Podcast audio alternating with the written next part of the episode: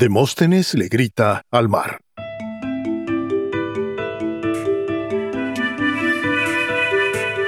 Imagínate que en lugar de poder decir Gran Bretaña, Rusia o Brasil, solo pudieras decir Gran Bretaña, Lucia o Brasil. Te sorprendería mucho que la gente tonta se riera de ti. Te sorprendería mucho que la gente tonta se liera de ti. Este impedimento del habla se llama rotacismo y hace que, aunque somos adultos, sonemos como niños menores de cinco años. ¿Me creerías si te digo que el mejor y más influyente orador del mundo antiguo lo padeció? Demóstenes vivió en Atenas del año 384 al 322 a.C., en los días, imagínate, en que por las calles de Atenas caminaban titanes de la talla de Sócrates, Platón y Aristóteles. Oye, carnal, ¿qué crees? Que andaba en el súper y que vi a Sófocles en el súper. Así, pues yo me topé con Eurípides en la cola de la gasolinera, hijo. Así de increíbles eran los encuentros en la Atenas de aquellos días. Pero Demóstenes quedó huérfano a los siete años, y aunque su padre le dejó una enorme fortuna, su mundo entero se vino abajo. Los tres hombres asignados como sus tutores se aprovecharon de su debilidad, lo menospreciaron y robaron durante años sin que él pudiera defenderse. Como Cenicienta, Demóstenes creció humillado y explotado por los parásitos en torno suyo. Es muy posible que hasta hayan abusado de él sexualmente, claro, porque la pederastia era muy común por aquellos días en Grecia, y Demóstenes no tenía absolutamente quien lo defendiera.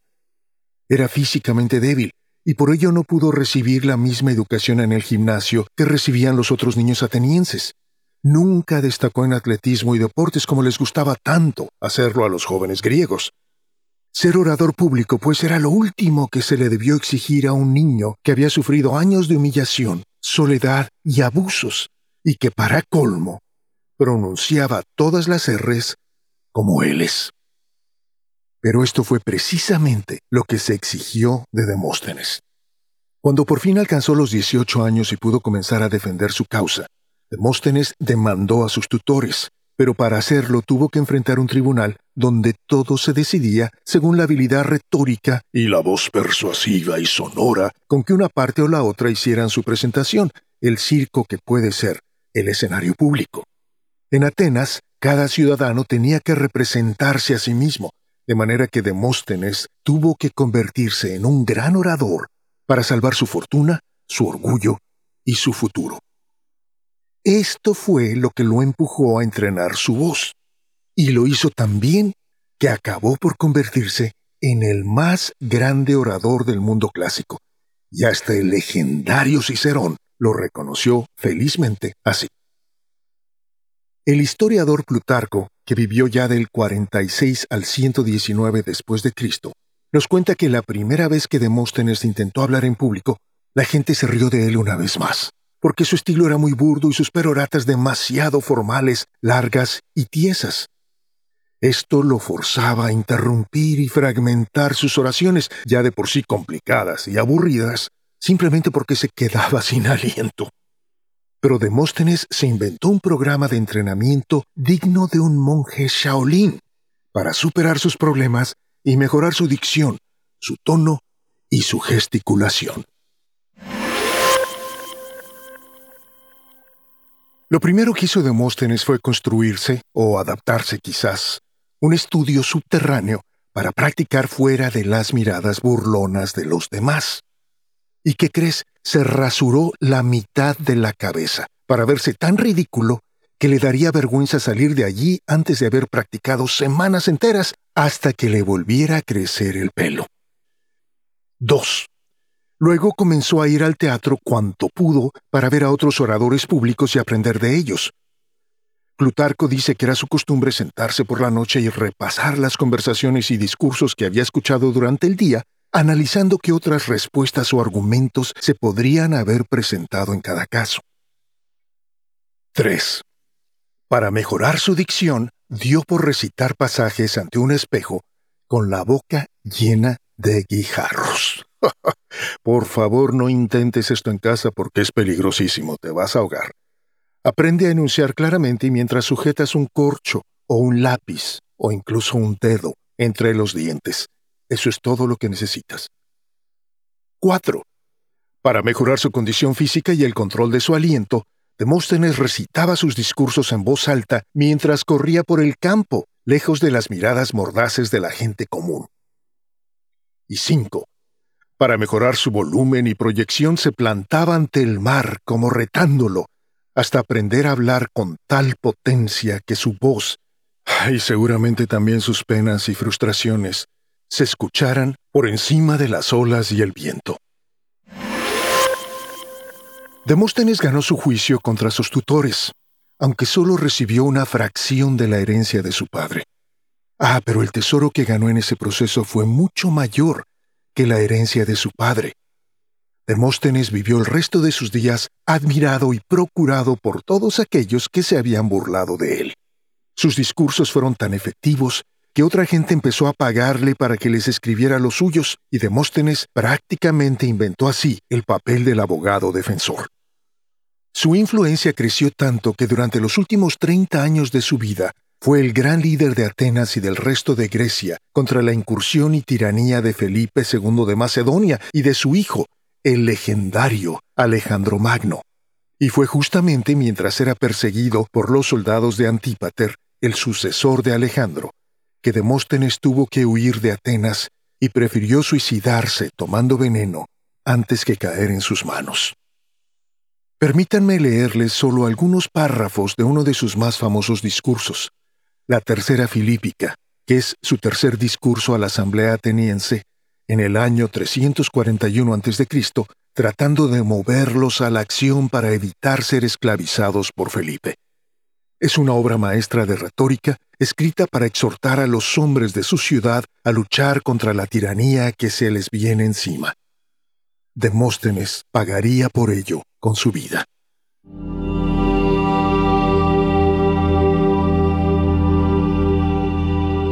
Se pronuncian muchos discursos, hombres de Atenas, en casi todas las reuniones de la Asamblea, con referencia a las agresiones que Felipe ha estado cometiendo desde que concertó las paces, no solo contra ustedes mismos, sino contra todos los demás pueblos de Grecia.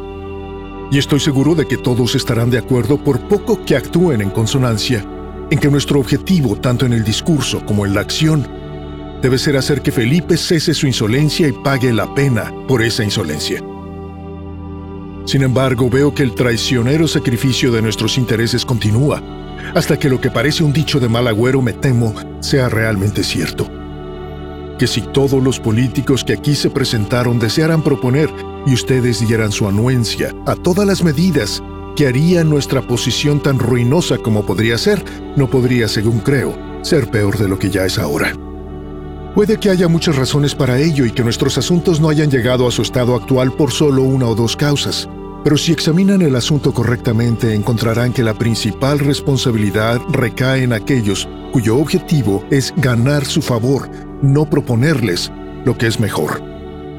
Algunos de ellos, hombres de Atenas, mientras puedan mantener las condiciones que hoy les traen reputación e influencia, no se cuidan del futuro. Y por lo tanto piensan que ustedes tampoco deberían hacerlo. El resultado es que en sus reuniones se dan aires y disfrutan de sus mutuos halagos sin escuchar nada más que lo que les complace, mientras que en el mundo de los hechos y acontecimientos están en el último extremo del peligro. Si todavía están en este mismo estado de ánimo hoy, no sé qué más puedo decirles. Pero si están dispuestos a escuchar mientras les digo sin halagos lo que mejor requieren sus propios intereses, estoy dispuesto a hablar porque aunque nuestra posición es muy mala y se ha sacrificado mucho, todavía es posible, incluso ahora, arreglarlo todo una vez más si ustedes cumplen su deber. Mientras esté a flote un navío, sea grande o pequeño, los marinos, el piloto, todo el mundo sin excepción, deben afanarse con ardor y procurar que nadie, intencionadamente o no, lo eche a pique. Pero una vez que el agua está ya sobre cubierta, es en vano todo trabajo y nosotros, varones atenienses, mientras estamos a salvo, disponemos de la más poderosa ciudad, multitud de recursos e inmejorable reputación. ¿Qué debemos hacer?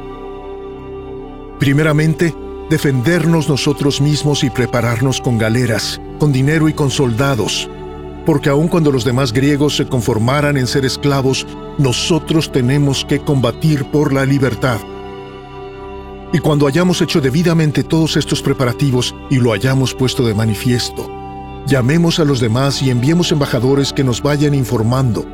Y así, en caso de que los convenzan, tendrán quien comparta con ustedes los peligros y los gastos, si ello es necesario, y en caso contrario, por lo menos habrán ganado tiempo. Por supuesto no digo que exhortemos a los otros mientras nosotros no queremos hacer nada de lo que conviene a la ciudad. Yo no afirmo esto.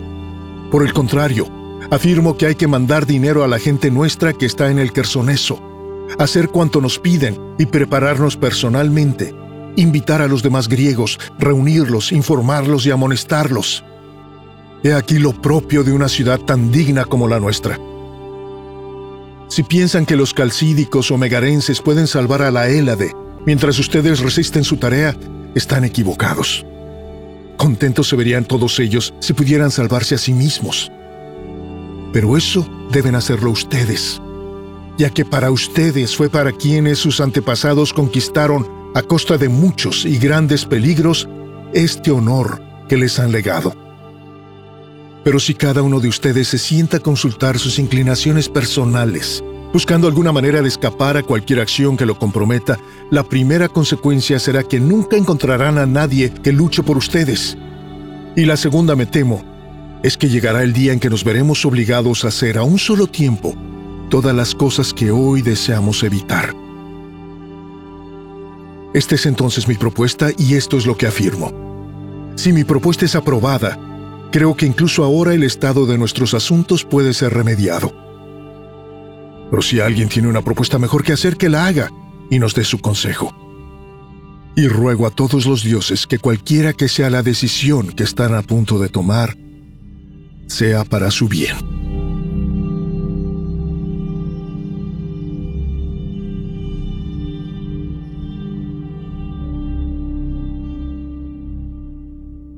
Aquel niño huérfano que había sido abusado y robado por sus tutores y del cual se habían burlado todos cuando joven, acabó transformándose en el valiente defensor y líder de Atenas y el resto de Grecia contra la invasión militar de los macedonios. Demóstenes tuvo en aquellos días más influencia y respeto popular que sus contemporáneos Platón y Aristóteles, a quienes seguramente conoció en persona. Y estoy seguro de que no se habrán caído bien, porque Demóstenes murió defendiendo la democracia que no convenció nunca ni a Platón ni a Aristóteles. Pero esto sería tema de otro episodio en el futuro. Déjame un comentario para decirme si te interesa que hablemos sobre esta desconfianza de los mejores cerebros de Grecia con respecto a las virtudes y el valor de la democracia. Demóstenes, que sufrió tanto abuso como niño y adolescente, estaba tan miserablemente solo cuando niño y adolescente, que dio por ir a gritarle sus penas al mar, porque no tenía nadie más que lo escuchara. Pero Demóstenes aprendió mejor que nadie el arte de influenciar e inspirar a otros no con su poder o su dinero, como hace hoy en día George Soros, sino con su conducta y sus palabras. Sabía qué detalles escoger u omitir para reforzar su caso, cuándo ser sencillo y accesible y cuándo ser más elegante y sentencioso según fuera adecuado. Todos los principios que defendió en la Asamblea Pública eran congruentes con su conciencia, eran un eco de su propia identidad, y como te dije, acabó muriendo precisamente por hablar en público contra la tiranía. Y otra cosa, Demóstenes siempre se negó a comentar ningún tema que no hubiera estudiado en detalle. ¿Oyeron eso, estrellitas de Hollywood? Demóstenes es el admirable abuelo de todos aquellos que, como yo, tenemos el privilegio de ser profesionales de la voz. ¿Y cuánto podemos aprender de él? De modo que si te interesa desarrollar tu capacidad de comunicación, este es el método de Móstenes para influenciar e inspirar a otros en la arena pública.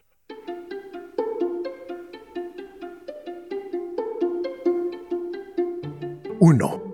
Practica mucho tu comunicación, que es tu habilidad más valiosa en el ámbito social lejos de las miradas burlonas de otros. 2.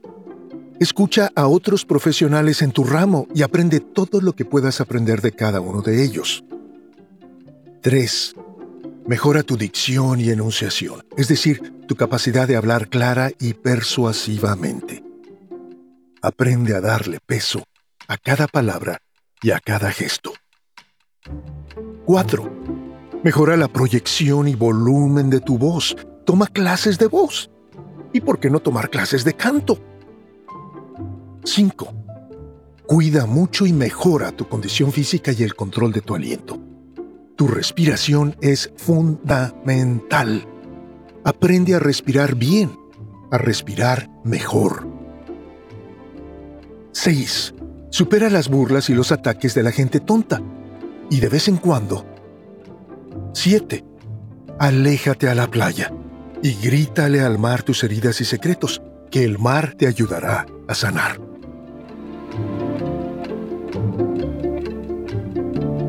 Gracias por escuchar. Soy Gabriel Porras, artista profesional de VoiceOver. Visítame en gabrielvoice.com y en murmullosradiantes.com. Y salgamos juntos a gritarle al mar.